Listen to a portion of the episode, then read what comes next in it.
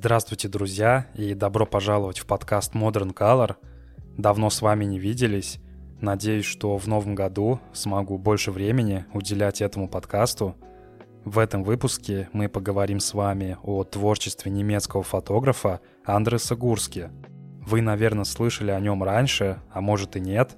В любом случае, за последние два десятилетия Андрес стал одним из самых значимых фотографов современности – не только из-за тем, которые он исследует, например, массовое потребление, глобализация, изменение климата, но из-за его подхода к фотографии и ее переосмысления. Все фотографии, о которых пойдет речь дальше, можно найти по ссылке в описании к выпуску. Итак, поехали. Своими работами я задаю вопросы, а не отвечаю на них – Андрес Гурский родился в Лейпциге в 1955 году. Его родители владели студией фотографии. Отец Андреса построил успешную карьеру рекламного фотографа, и именно у отца он научился тонкостям ремесла.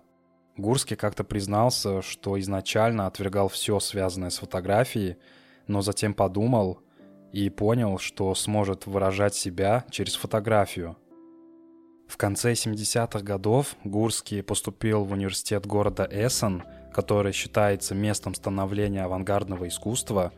Его преподавателем стал известный немецкий фотограф Отто Штайнерт, который прославился своими психологическими портретами и создал новый стиль субъективной фотографии, оказавший влияние на многих фотографов Европы и Америки. После окончания престижного университета Андрес некоторое время не мог найти работу по специальности и подрабатывал водителем такси.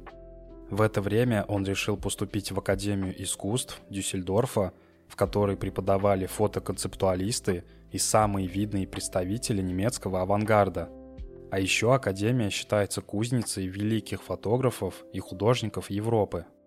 Андресу помог попасть в эту академию известный сегодня фотограф Томас Штрут – Здесь его наставниками стали знаменитые немецкие мастера концептуализма Бернт и Хила Бехер, которые прославились благодаря серии фотографий объектов промышленности. Гурский погрузился в эту эстетику и под их руководством дал новое развитие этому направлению, расширив границы фотографии. В 1980 году Андрес Гурский сделал фотографию кухонной плиты в своей дюссельдорфской квартире – которая считается его первым опубликованным снимком. Я готовил на ней, а через некоторое время увидел это как изображение. Здесь начинает зарождаться его стиль, он подходит к плите с высокой точки обзора, что немного необычно для зрителя. Выбор композиции в сочетании с цветами позволяет выделить геометрию обычного повседневного объекта Впоследствии этот снимок Андрес включал в свои выставки, посвященные его ранним работам. В 80-х годах Андрес концентрировался на съемке людских потоков и скоплений в движении. В это время он сделал уже известную серию снимков офисных сотрудников, которая называется Desk Attendance. После организации первой персональной выставки в Берлине и появления работ в музее Крефельда – популярность и ценность его фотографий стали расти. С этого момента он начал экспериментировать с масштабом в своих снимках, все время увеличивая его. Некоторое время Андрес Гурский интересовался съемками природы, но позже сконцентрировался на жизни мегаполисов, которые он посещал во время своих многочисленных путешествий по Европе, США и некоторым странам Азии. Гурский одним из первых пришел к цифровому искусству он занялся компьютерной обработкой еще в 92 году. По-прежнему снимая на широкоформатную пленочную камеру, Андерс переходил к сканированию кадров, а затем приступал к процессу кропотливых манипуляций. Благодаря обработке он пытался добиться лучшей детализации и цветопередачи.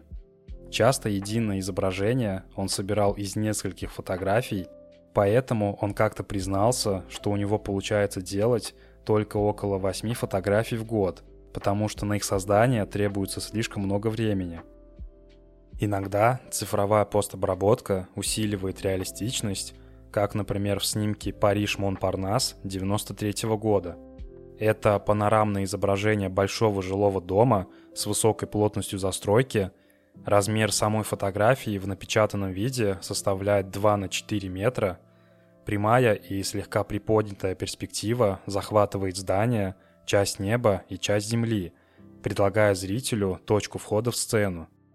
Однако Гурский не включил боковые края здания в композицию фотографии и сделал структуру бесконечно широкой, с тысячами жителей, которые живут в тесноте. Но, с другой стороны, они будто бы изолированы друг от друга.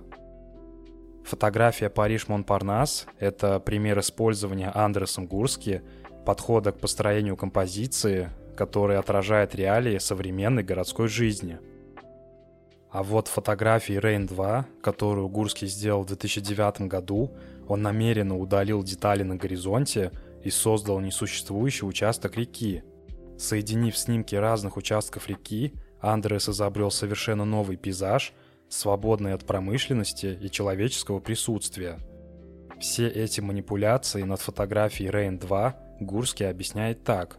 Как ни парадоксально, этот вид на Rain не мог быть получен на месте – Доработка была необходима, чтобы обеспечить точный образ современной реки. В 2011 году эта фотография шириной 3,5 метра ушла с молотка больше, чем за 4 миллиона долларов, став самой дорогой фотографией, когда-либо проданной с аукциона. Кстати, если вы посмотрите на фотографию Rain 2, то идеально прямые зеленые и серые линии могут напомнить вам абстрактные картины Барната Ньюмана или Кеннета Ноланда. Также дорого продаются и другие его работы, например, снимок американского магазина сверхдешевых товаров 99 центов ушел за более чем 3 миллиона долларов. Ее купил украинский миллиардер и ценитель современного искусства Виктор Пинчук. И в этой фотографии не обошлось без цифровой обработки – Здесь Гурский добавил отражение товаров на потолок, создав эффект повторяемости. Кстати, история создания этой фотографии достаточно иронична. Андрес создал ее как метафору проблемы общества потребления. В другой работе под названием «Амазон», снятой в 2016 году, Гурский демонстрирует один из складов одноименного интернет-магазина в Аризоне. Пространство заполнено коробками с разными товарами – и украшен мотивационными лозунгами. Например, «Работай усердно», «Развлекайся» и «Твори историю». Андрес позже сказал, что посещение склада Амазона было трудным из-за условий работы, но позже подчеркнул, что эта фотография не является политическим заявлением и не носит обвинительный характер. Если вдруг кто не знает, то компания Amazon часто подвергается критике из-за тяжелых условий труда, сотрудники работают на износ, им платят мало, а один из работников компании даже признался, что почти каждый человек, с которым он работал, плакал за своим рабочим местом. Пожалуй, самое узнаваемое его изображение – это группа снимков, показывающих бурную деятельность в зале Чикагской торговой палаты. На одной из фотографий за счет своих оригинальных методов Андрес добился эффекта сплошной картины – Композиция здесь без единого фокуса и с множеством деталей.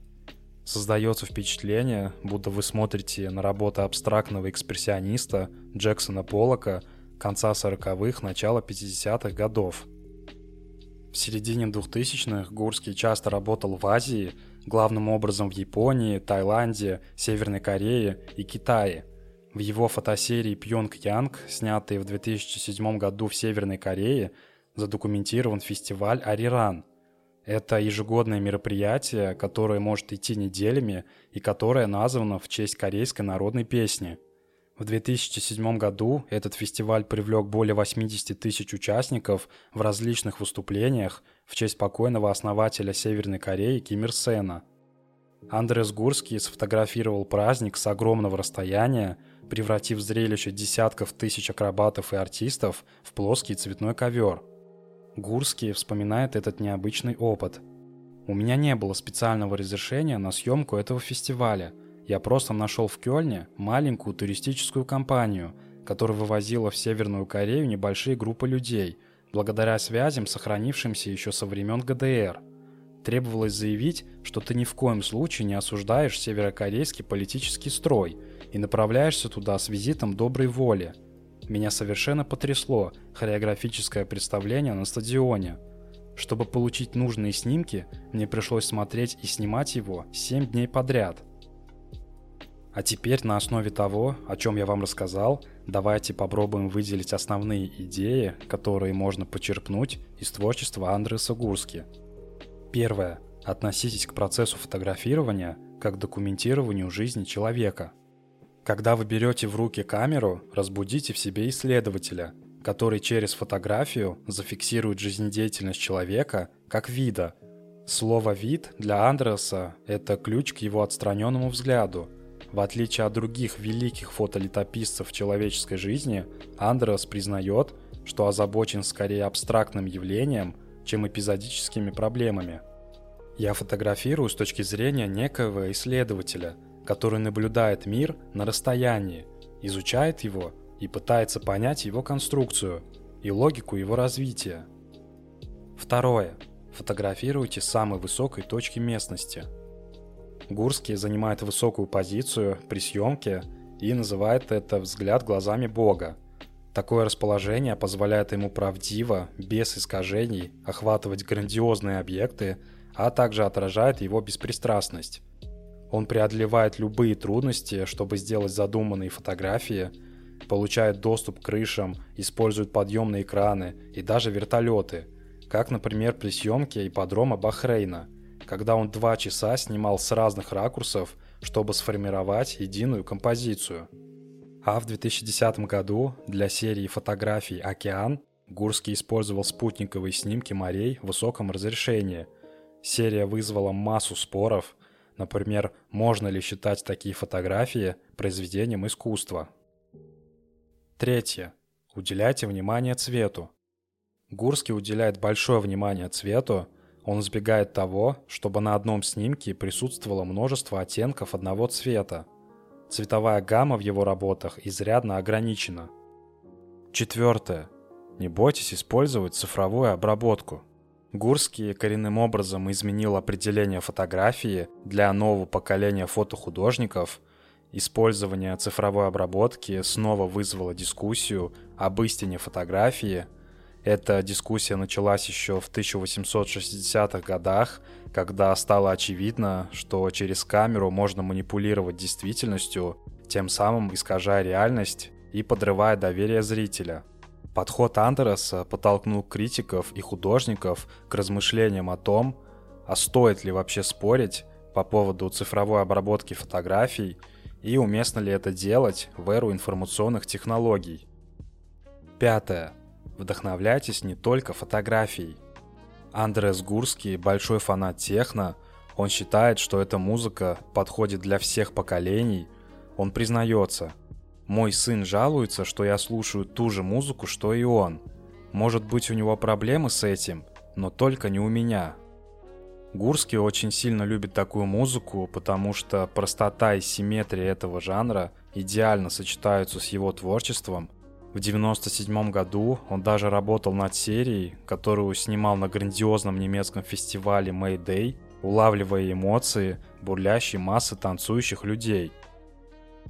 Вы можете по-разному относиться к его творчеству, не понимать, как переработанная с помощью программы фотография может стоить таких баснословных денег, но факт остается фактом. Андреас помог повысить ценность современной фотографии в мире искусства – он бросил вызов понятию фотографии и заново показал нам мир, в котором мы живем. Моя цель – познание мира. Обычно, когда мы идем по улице, мы с головой погружены в повседневные заботы, в наши собственные мысли, шум машин, движение толпы. Камера на штативе – это своего рода перископ, позволяющий нам подняться над этим потоком и взглянуть на мир более аналитически.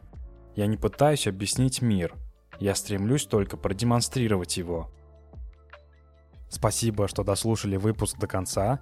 Оставляйте отзывы, вступайте в группу ВКонтакте и посетите сайт подкаста, на котором также публикуются интересные статьи о фотографии. Любите фотоискусство и берегите себя.